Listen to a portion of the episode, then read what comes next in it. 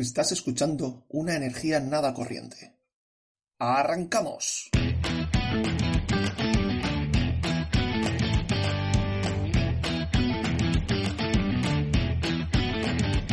Este tema está acoplado, digamos, con el episodio anterior, ¿no? En que prometí que, que voy a presentar unos diseños innovadores de los aviones que están en desarrollo. Eh, pero como, como era un episodio lleno de temas, eh, y bueno, aquí aprovecho el momento ¿no? para recomendarlo, eh, quien no lo ha escuchado. Eh, sí, como, como fue un episodio muy intenso, pues no eh, me dio tiempo solo hablar de, de uno de ellos. Entonces, eh, vale, eh, pues hoy decidí que, que voy a terminar ese tema agregándole, agregándole un poquito de, de, nueva, no sé, de nuevos hilos ¿no? adicionales. Y quien, quien ha escuchado, pues recordará que el 90% del mercado de, de fabricantes de, de, los aviones se divide en dos empresas. Y hablamos de Airbus y Boeing. Hace dos semanas, eh, pues hablaba de, Airbus, ¿no? Que, que propuso implementar el hidrógeno como combustible alternativo para reemplazar al queroseno. Entonces, eh, ahí hablábamos de la dificultad principal, ¿no? Eh, para hacerlo. Pues por supuesto, hablamos de, de, de que de, del asunto conocido, ¿no? Que, que el de, depósito de hidrógeno ocupa mucho más espacio que el tanque de querógeno. Y para los que quieren saber más sobre ese fenómeno, os animo a escuchar a Álvaro en el último episodio porque lo explica muy bien. Para los perezosos que, que, que no quieren volver a este episodio, pues el tanque de hidrógeno ocuparía cuatro veces más espacio que un tanque de querógeno. Entonces hay que repensar el diseño. Y precisamente eso es por lo que viene a ser el mismo Airbus. Y lo que hizo fue proponer tres modelos de aviones de pasajeros de los cuales se seleccionará uno para implementarlo en hasta el año 2035. Y estos tres diseños de los aviones tengan autonomías entre 1500 y 3000 kilómetros. Ahora hace dos semanas describí el diseño que, que fue el, el, más innovador, ¿no? que, que más llama la atención. Um, sobre todo por su diseño de ala combinado. ¿no? Y, y, bueno, otra vez me repito, pero os animo a darle un clic al episodio anterior para saber más sobre ese modelo en concreto. Luego, segundo, segundo modelo, eh, que propuso Airbus tiene misma autonomía, misma capacidad de, de, pasajeros y también un aspecto bastante convencional con una única diferencia que es el fuselaje, ese cuerpo del avión que está alargado para poder encajar los tanques de hidrógeno. Este modelo tiene un, un motor a reacción en cada ala que, que, bueno, que fuera impulsado por hidrógeno. Y también hace dos semanas, eh, Álvaro, tú, tú, me hiciste la, la, pregunta, ¿no? Sí. Hidrógeno, en, en caso de este modelo o en esta, este concepto, eh, pues está utilizado como vector energético, pero en dos formas. Una forma es eh, pues la líquida, ¿no? que, que se utiliza para la combustión. Y luego las pilas de combustible de, de, hidrógeno se utilizan para crear energía eléctrica que complementaría la turbina de gas. Se puede usar quemando el hidrógeno directamente en una combustión, como si fuera un combustible habitual. Sí. Y lo otro es la pila de combustible que decías de que es lo conviertes en electricidad. Y en este caso, ¿cuál es el, cuál es el uso que tiene? No, en, en, ambas maneras. Hay un vector energético, ¿no? Hidrógeno, en este caso, que en una forma se utiliza para la combustión y luego también eh, lo utilizamos para crear energía eléctrica, ¿no? Que, que complementa el, el, la turbina de gas. Eh, y bueno, y el último diseño eh, propuesto por Airbus es el más chiquito y porque permitiría transportar hasta 100 personas sin pasajeros y tendría autonomía de 1500 kilómetros. Y este diseño pues eh, tiene otro tipo de motor que en este caso es turbo hélice, en inglés es turboprop. Y según Airbus, entre todos estos eh, modelos, pues este sería el más eficiente y también menos contaminante. También en, en este sistema dos motores híbridos impulsan ocho hélices para pues proporcionar el empuje para, para el avión. Resumiendo todo, todo lo que propuso Airbus, eh, tenemos eh, las tres los tres diseños de, de, de, aviones de hidrógenos, eh, de los cuales se seleccionará uno. ¿no? Estos aviones tienen un motor de turbofan o turbohélice, dependiendo del modelo, con, siempre con un motor híbrido que utiliza tanto, tanto la combustión como la electricidad de las pilas. Y, y claro, y hablamos de mm, capacidad entre 100 y 200 personas. Y como último, pues la autonomía está de 1500 hasta 3000 kilómetros. Todo esto para, bueno, uno modelo de, de estos, tres, eh, está previsto para la entrada en 2035. Claro, esta es el, la apuesta de Airbus, ¿no? Dice, vamos a hacer tres modelos, a ver cuál nos sale mejor. Sí. Y en 15 años lo tenemos que tener comercial. Sí, sí, eh, sí, pero eh, ¿ya, ¿ya tienen prototipos o cómo lo están testando? Sí, sí, como, como comentamos en el, en el episodio anterior, ya hacen vuelos de prueba. Vimos el ejemplo de, de Maverick, ese, que, que es el, el, de, el diseño de ala combinado. Sí, pues era, tenía un tamaño de 3 metros, si no recuerdo. Pero claro, claro, hablamos de un, un ancho de 3 metros, un, un, avioncito pequeñito. Claro, pero la verdad que hace nueve meses que hicieron esa, esa apuesta, entonces podemos decir que, ah, vale. que estamos ah, lejos, ¿no? Me, me parece, Machi, me parece interesante que hayas dicho hasta 350 kilómetros. Sí. Sí. 3.500. A 3.500, sí. Me parece... O sea, ha dicho de 1.500 a 3.000. Me parece importante porque no sé si lo leí o lo escuché o me lo estoy inventando. Espero que no.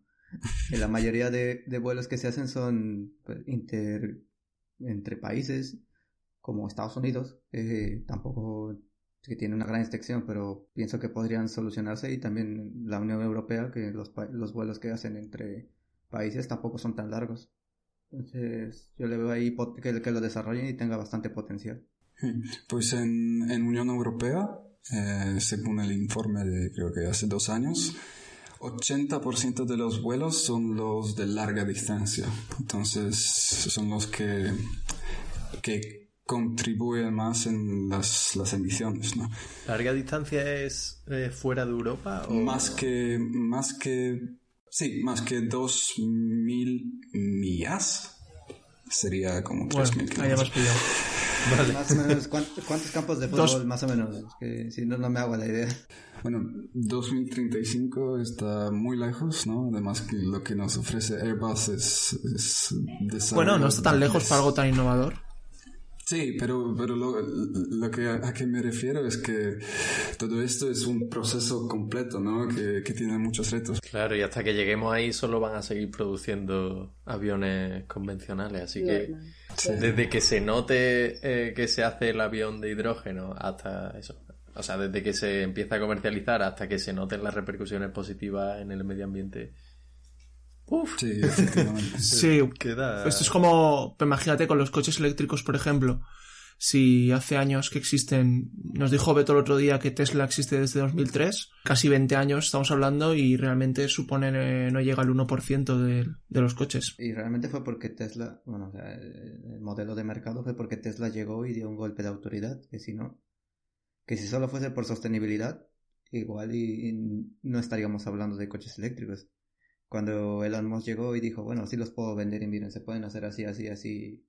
Y ese hombre sabe vender muy bien lo que hace, entonces el mercado volteó la mirada y es como van a ir. No sé si en 2003 esto era importante, pero yo creo que lo que voy a decir ahora digo, eh, pero yo creo que en las próximas décadas creo que va a haber un cambio radical e importante en el momento en que los combustibles fósiles empiecen a subir mucho su precio y tengan que buscar alternativas más competitivas y el que no esté preparado, como ahora parece que sí que se está preparando Airbus, pues el que no se quedará fuera de mercado. Pero eh, no sé si quieres comentar algún diseño novedoso de Boeing. Parece que, que más cerca de, de, implementar algo, un nuevo diseño, está Boeing. Y, em, Boeing También con hidrógeno. No, no, no. Aquí hablamos de, de sistema convencional, pero de nueva construcción. O sea, sistema tradicional en el sentido de que siguen usando el mismo combustible. Sí, utilizando queroseno, sí. Ah, y de hecho, Boeing ya lleva años estudiando ese concepto, que es menos radical ¿no? que, que lo que propone Airbus pero seguramente lo podemos clasificar como una cierta desviación de lo que tenemos ahora y el diseño se llama uh, Transonic Truss Braced Wing. Eh, Muy bien, yo lo he entendido. Me falta que traduzcas. Sí, exacto. ¿De, qué trata esto? Pues eh, en este caso hablamos de, eh, de un diseño que incorpora alas mucho más largos y mucho más delgados y eh, bueno, la diferencia es que mm, estos alas están reforzadas por un soporte llamado truss. Lo que ese diseño permite es plegar, em, plegar estos alas para que puedan encajar en las puertas de los hangares o, los, los, edificios, ¿no? Para entrar en los sitios en que aparcan. Vale. Sí, ahora, ¿qué tal con, con el consumo, no? ¿Cuál, cuál claro, digo... Sí. pues los ingenieros de Boeing estiman que, que el nuevo diseño supondría 9% menos de, de, combustible que un diseño convencional de las últimas generaciones de, de Boeing. Bueno, ya se nota. También le puedes poner bioqueroseno y a lo mejor de reducirles también el el, las emisiones.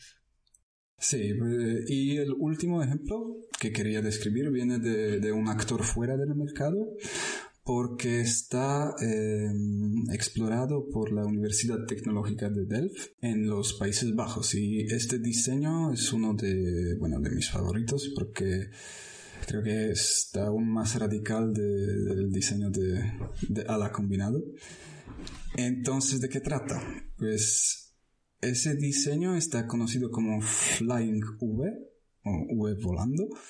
Eh, y como dicen los investigadores de Delft, es, eh, ese concepto pues, está reservado sobre todo para los, los vuelos de larga distancia y sería hasta un 20% más eficiente que, que los aviones de la última generación de Airbus. 20%, pues ya se nota. Sí, sí, sí. Y em, bueno, tal, como diseño de ala combinado, el Flying eh, V no tiene una forma convencional. Eh, en este caso, pues eh, el avión está más parecido a una punta de flecha. Es como una ala combinada, como el que veíamos. No, aquí hablamos de, de, los dos alas que se extienden detrás de la cabina en forma de una letra ah. V. Entonces, está la, gente está en las alas. Sí, exactamente. Es eh, lo que es más increíble es que los pasajeros y toda la carga se transportarían dentro de de, los propios alas. Un boomerang. Oh, qué pasada que te toque ventanilla en ese avión. Vas de lado. Y además, lo, lo bueno en este diseño es que es que los brazos de la V podrían enchufarse eh, al resto de la construcción, lo que significa que el avión podría construirse en partes, eh, por lo tanto sería mucho más barato de construir. Bueno, es un poco el estado del arte. Claro, a mí me falta, me falta aquí por oír una tecnología así muy típica, son las baterías. No sé si se están investigando dentro de los aviones. Eh, bueno, eh, es que puede ser difícil implementar las baterías, sobre todo por, por su peso y por el espacio ¿no? que, que, llevan. Así que supongo que eh, no son la mejor solución para los vuelos de larga distancia. Pero imagino que, que, el avión eléctrico podría ser una buena solución para los vuelos de corta distancia o también en, los aviones pequeñitos. Y Machi, en relación al precio, por ejemplo, bueno, con, estos estudios de inversión, ¿te crees que lo puede subir un poco el precio del, de la pasaje? Del, ¿Cómo se dice? El billete de avión. Del billete, vale. ¿Y crees que nosotros, nosotros vamos a sufrir un poco con, no sé, con, con esta parte del estudio de la implementación o cosa parecida? Pues la verdad que no desconozco los pronósticos de, del mercado. Creo que esto también depende del, del, del tempo de estos cambios, ¿no? Porque, sí, la urgencia con la que se llevan a cabo. Claro. Porque esto no va, no va a pasar todo a la vez, ¿no? A lo mejor en 2035 van a implementar un avión así.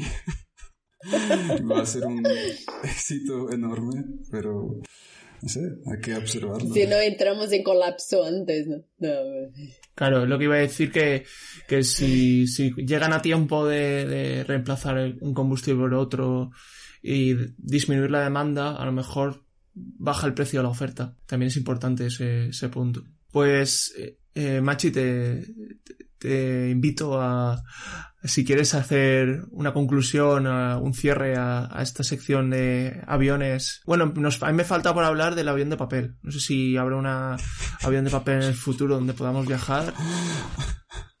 Esto sería genial. Hoy hablaba de los, de los aviones de pasajeros, sobre todo, eh, con capacidades más de 100 personas, ¿no? Entre 100 y 200 personas, y que están destinadas a recorrer distancias relativamente grandes, ¿no? Entre, entre 1500 y 3000 kilómetros hablamos de nuevo combustible, que es hidrógeno, eh, que sería una, una buena solución para estos vuelos de larga distancia. Eh, baterías quizás sería una oportunidad para los vuelos de, corta distancia, menos de 2.000 kilómetros. Mientras que los, las innovaciones en el diseño ah, de los aviones que utilizan el el combustible convencional, pues em, serían entre, eh, entre 9 y 20% de, de, ahorro, de ahorro energético. Entonces, sí, esto es el estado del arte. Genial. Gracias, chicos. Muchas gracias, Machi. Gracias. Machi.